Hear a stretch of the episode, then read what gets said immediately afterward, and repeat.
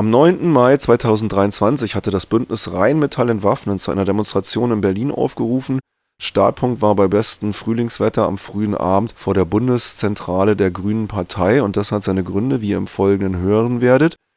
Anlass war natürlich die Aktionärsversammlung von Rheinmetall, wo hohe Dividenden auf das Geschäft mit dem Töten ausgeschüttet wurden. Aber das hört ihr im Detail jetzt in den Redebeiträgen der Leute, die dort gesprochen haben. Ungefähr 200 Menschen waren zu dieser Demonstration gekommen. Hallo, wir sind heute hier anlässlich der Aktionärsversammlung des größten deutschen Rüstungskonzerns Rheinmetall. Dort wurde heute die höchste Dividende seit zehn Jahren vorgeschlagen, 4,30 Euro. Und man feiert das Geschäft mit dem Tod. Rheinmetall exportiert Panzer und Waffen in alle Welt. Und dagegen wollen wir heute auf die Straße gehen. Leider findet die Aktionärsversammlung seit Corona nur noch online statt. Deswegen können wir die Aktionärsversammlung nicht direkt stören. Wir sind das Aktionsbündnis Rheinmetall entwaffnen. Wir organisieren antimilitaristische Camps und Aktionen gegen deutsche Rüstungskonzerne, zum Beispiel Rheinmetall, aber auch Heckler und Koch.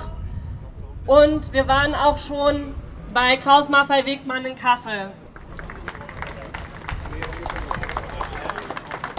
Ja, wir sind ein Bündnis aus linken Organisationen und wir rufen heute auf unter dem Motto Rheinmetall entwaffnen, Kriegstreiberei von Grünen und Co. stoppen, weil wir auch den Beitrag der Regierungsparteien zu gefüllten Auftragsbüchern der deutschen Rüstungsindustrie thematisieren wollen.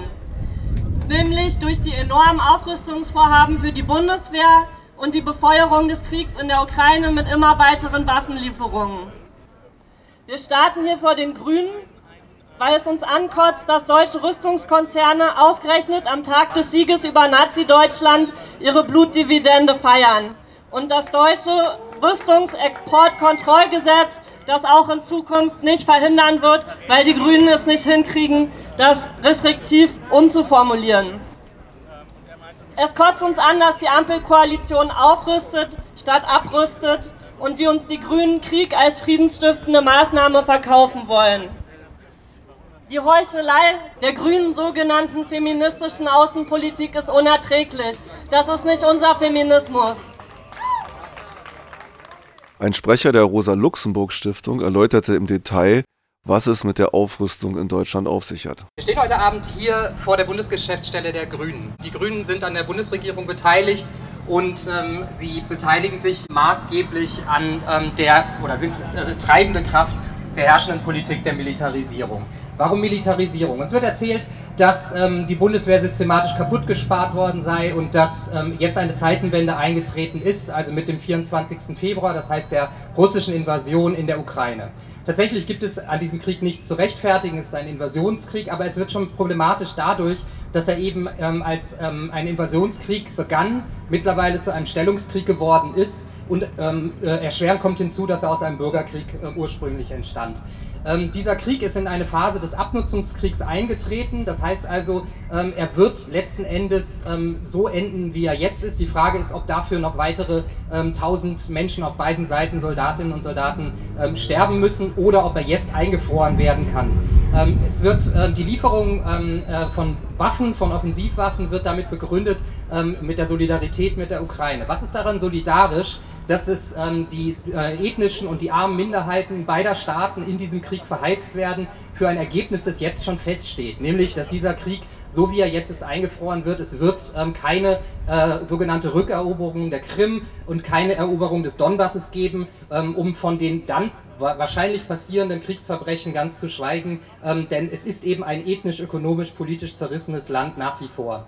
Ähm, das heißt also, es muss dringend darauf gedrängt werden, dass es zu Friedensverhandlungen kommt. Stattdessen allerdings ähm, ähm beteiligt sich die Bundesregierung und namentlich die Außenministerin Annalena Baerbock an einem Kurs, der diesen Krieg auf Dauer stellen wird, mit der ständigen äh, Gefahr einer Eskalation auf dem Rücken der ukrainischen Bevölkerung und über die Grenzen der Ukraine hinaus eben dann in einen dritten Weltkrieg und das im Atomzeitalter. Das ist ein unglaublich gefährliches Szenario und die Aufgabe von Politik, namentlich des äh, Außenministeriums, das äh, der, die äh, Ministerium der Chefdiplomatie ist, müsste darauf gepolt sein, eben die ähm, äh, anstehende Verhandlungslösung tatsächlich herbeizuführen und die Bemühungen, die es aus dem globalen Süden gibt, seitens der brasilianischen Regierung, seitens der chinesischen Regierung, aber auch seitens der spanischen Regierung, seitens ähm, ähm, äh, vormals der italienischen äh, Regierung, also vor Meloni, diese Bemühungen aufzugreifen und eben einen Frieden ähm, zu vermitteln, beziehungsweise erst einmal einen Waffenstillstand.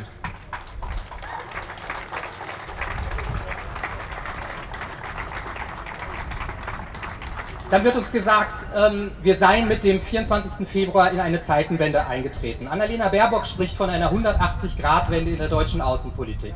Tatsächlich ist es äh, das in dem Sinne, dass eben jetzt dann verkündet wurde, 100 Milliarden ähm, Euro an sogenannten ähm, Sondervermögen ähm, für die Bundeswehr auszugeben.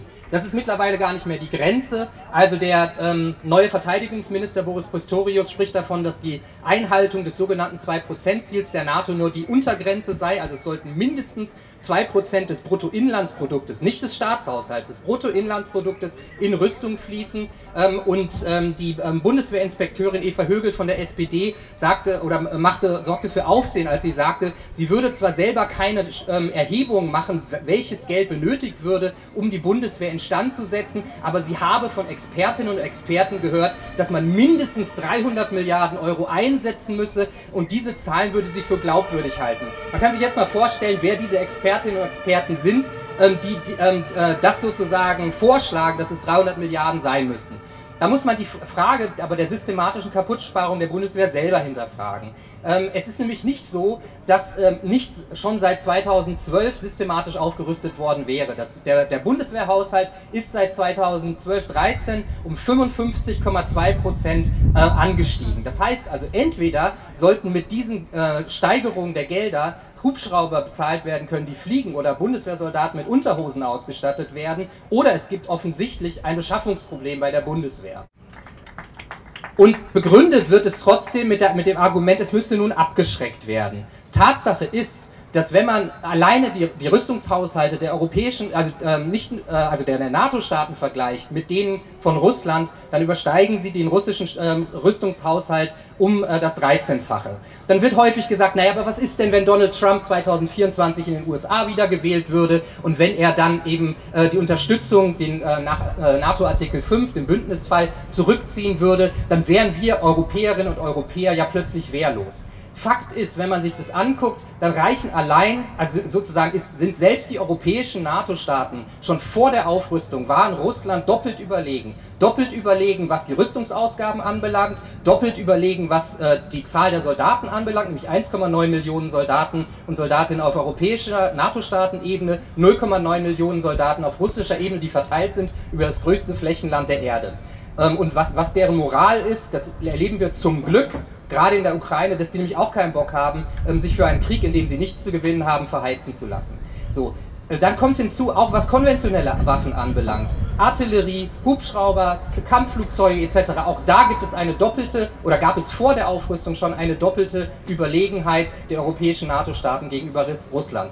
Es ist nämlich so, dass es gar nicht darum geht, hier um, äh, für Abschreckung zu sorgen. Es geht darum, lange gesetzte Ziele umzusetzen, äh, nämlich äh, nicht mehr Deutschland zu sein, das ein wirtschaftspolitischer Gigant, aber ein außenpolitischer Zwerg ist. Hier werden Vorgaben umgesetzt, die schon weit zurückreichen, weit vor ähm, äh, den 24. Februar, ja sogar weit vor das Jahr 2014. Denn die Aufrüstung, die 2014 stattfand, die wurde begründet damals mit neuen Bedrohungsszenarien. Es wurde gesagt, ähm, äh, es sei plötzlich der IS aufgetreten und Russland sei zurückgefallen in die Grenzneuziehungspolitik des frühen 20. Jahrhunderts. Die Entscheidung für die Aufrüstung damals stand allerdings schon im Koalitionsvertrag von 2013. Da gab es weder den IS auf dem Radar der außenpolitischen Eliten noch ähm, die Annexion ähm, der Krim oder die Abspaltung der Krim. Das gleiche gilt auch für die 100 Milliarden. Lassen wir uns da nichts einreden. Diese 100 Milliarden waren natürlich nicht erst nach dem 24. Februar beschlossen. Sie stehen auch wiederum im Koalitionsvertrag von Grüne, SPD und FDP. Wann wurde der äh, verabschiedet? Im November 2021. Und ähm, äh, wann gab es die ersten Warnungen seitens der CIA vor einer drohenden Invasion Russlands in der Ukraine? Im Dezember. Das heißt, auch hier wurde eine Situation genutzt, um etwas zu verkünden, von dem man immer wusste, die Bevölkerung lehnt das ab. Die Bevölkerung hat aus der historischen Erfahrung des Zweiten Weltkriegs antimilitaristische ähm, äh, äh, Schlüsse, Schlussfolgerungen gezogen. Und das heißt also, man geht hier mit Salamitaktik vor, um etwas zu verkünden, was man auf lange Sicht schon immer wollte, ähm, was man aber bis hier nicht durchsetzen könnte. Und von daher sollten wir uns hier keinen Sand in die Augen streuen lassen und diese Aufrüstung und äh, diese Politik der Eskalation ähm, äh, beenden. Vielen Dank. Das Bündnis Rheinmetall entwaffnen zog dann einen großen Bogen über die grüne Außenpolitik und die Militarisierung in diesem Land. Faschismus, nie wieder Krieg. Das war eine der Losungen, nachdem die Nationalsozialisten vor 78 Jahren besiegt wurden, dem Zweiten Weltkrieg und ihren grausamen Verbrechen ein Ende gesetzt und endlich Millionen von Menschen davon befreit waren. Genau an jenem historischen Tag feiert der größte deutsche Rüstungskonzern Rheinmetall, der damals tausende Zwangsarbeiterinnen ausbeutete, und heute einer der größten Munitionslieferanten der Welt ist, seine Kriegsprofite. Bei ihrer Aktionärshauptversammlung schütten sie ganze 186 Millionen Euro Dividende aus. Wir protestieren dagegen und grüßen unsere Genossinnen, die heute Mittag bei der Konzernzentrale in Düsseldorf aktiv waren und jene feministischen, antimilitaristischen Aktivistinnen, die heute Morgen die Bundesparteizentrale hier mit Geldschein und Transbis schmückten. Die Umsätze der vielen deutschen Rüstungsunternehmen steigen kontinuierlich an. Rheinmetall hat 139 sogenannte Kundenländer und Standorte in ganzen 33 Ländern. Das Unternehmen führt das EU-Projekt zur Vereinheitlichung der europäischen Militärs an und profitiert gleichzeitig vom Verkauf von High Technology zur Abschattung der EU-Außengrenzen. Derzeit baut es eine neue Munitionsfabrik in Unterlüß und plant eine Panzerfabrik in der Ukraine. Sie sind auch Hauptausstatter der Bundeswehr. Armin Pappberger, der Konzernchef, freut sich angesichts der massiven Aufrüstung über den, wie er es nennt, Superzyklus und darüber, der Bundesregierung ein leistungsfähiger Partner sein zu können. Einer Bundesregierung, die Kontrollen für Rüstungsexporte aufweicht, nun ganz offiziell Waffen in Kriegsgebiete schickt, die europäische Militärprojekte vorantreibt und 100 Milliarden in die Bundeswehr pumpt. Geld, das noch nicht einmal da ist. Seit der sogenannten Zeitenwende haben sich die Aktienwerte von Rheinmetall fast verdreifacht. Eine Wende, die im Schatten der russischen Invasion in die Ukraine gesellschaftsfähig gemacht werden soll und die doch schon Joachim Gauck 2014 angekündigt hat. Sie reden von Deutschland als neuer Führungsmacht. Was für erschreckende Ambitionen. Diese neue Verantwortung ist der piefige alte aggressive Imperialismus. Die BRD ist Teil der jährlichen NATO-Kriegsübung und der sogenannten nuklearen Abschreckung. Sie ist viertgrößter Waffenexporteur der Welt und schon seit langem wieder bei Kriegen dabei. Gleichzeitig finanziert sie Folterlager in Libyen und baut die Abschottung der europäischen Außengrenzen mit auf. Wir stellen uns dieser Militarisierung und Aufrüstung entgegen. Es sind Kriege, die die herrschenden Klassen anheizt, aber von uns gekämpft werden sollen. Kriege, für die nicht Sie zahlen, sondern wir, die unterdrückte Klasse weltweit. Kriege für das Kapital, für neue Absatzmärkte, Zugänge zu Ressourcen und billigen Arbeitskräften. Wir lehnen uns auf gegen diese Ausbeutung von uns und der Natur.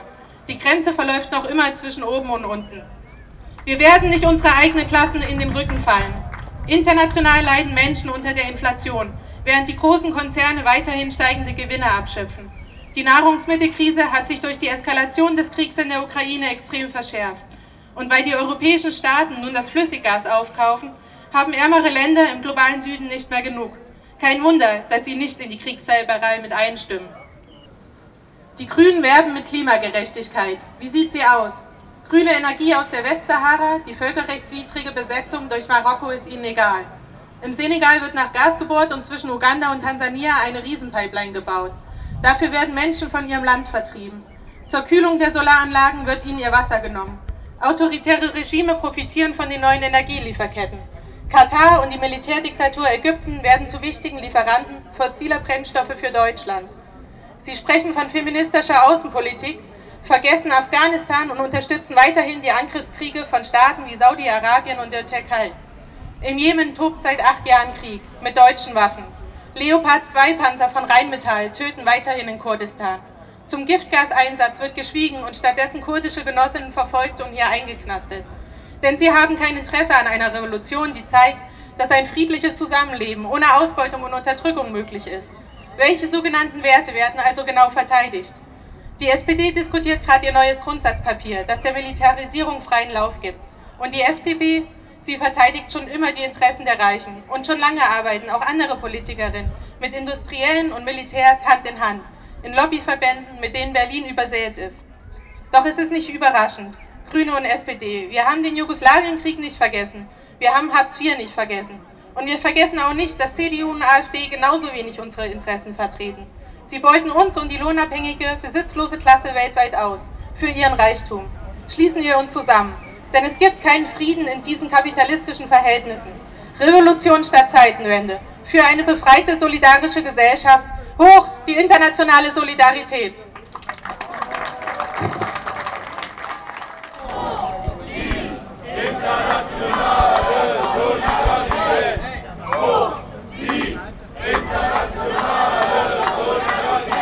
Die von der grünen Außenministerin Baerbock oft zitierte feministische Außenpolitik war Gegenstand einer besonderen Betrachtung in diesem Redebeitrag, der ihr nun folgt. Militarisierung.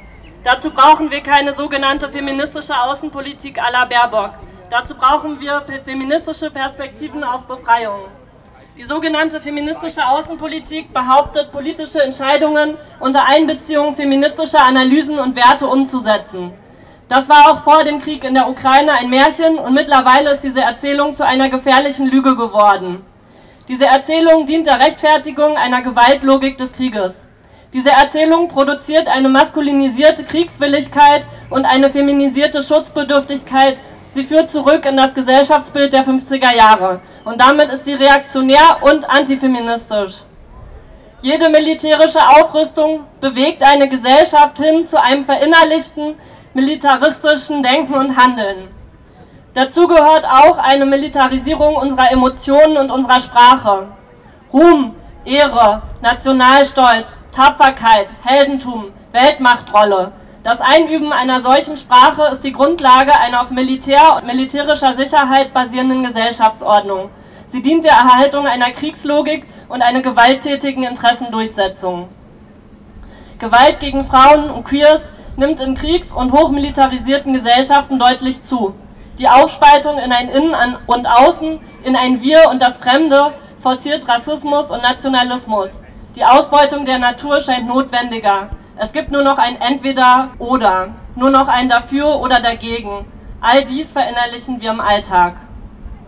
Vergewaltigung, Versklavung, Ermordung von Frauen als Teil der militärischen Unterwerfung eines Landes zieht sich durch die patriarchale Geschichte. Krieg ist Gewalt, aber Gewalt existiert nicht nur in militärischen Interventionen, sondern ist Normalzustand in patriarchalen Gesellschaftsstrukturen. Es gibt keinen Frieden im Patriarchat. Der sogenannte Friede ist Krieg gegen Frauen und Queers, bedeutet Vergewaltigung und Feminizide, ist Krieg gegen Geflüchtete, ist Nationalismus, ist Kolonialismus, ist Rassismus, ist kapitalistische Ausbeutung und die Zerstörung der Natur. Was heißt das nun für einen feministischen, antimilitaristischen Kampf? Krieg muss im Alltag bekämpft werden. Wir verabschieden uns von sogenannten Teilbereichskämpfen. So wie wir wissen, dass Unterdrückungsstrukturen eng miteinander verwoben sind, so müssen wir auch unsere Kämpfe miteinander verweben. Kämpfe für Geschlechtergerechtigkeit und gegen Feminizide, für Klimagerechtigkeit weltweit, Antirassismus, Antimilitarismus, Recht auf bezahlbare Wohnungen, Arbeitskämpfe und andere Kämpfe für soziale und ökologische Gerechtigkeit. Rassismus und Nationalismus sind Ausdruck einer patriarchalen, gewalttätigen Herrschaftsordnung.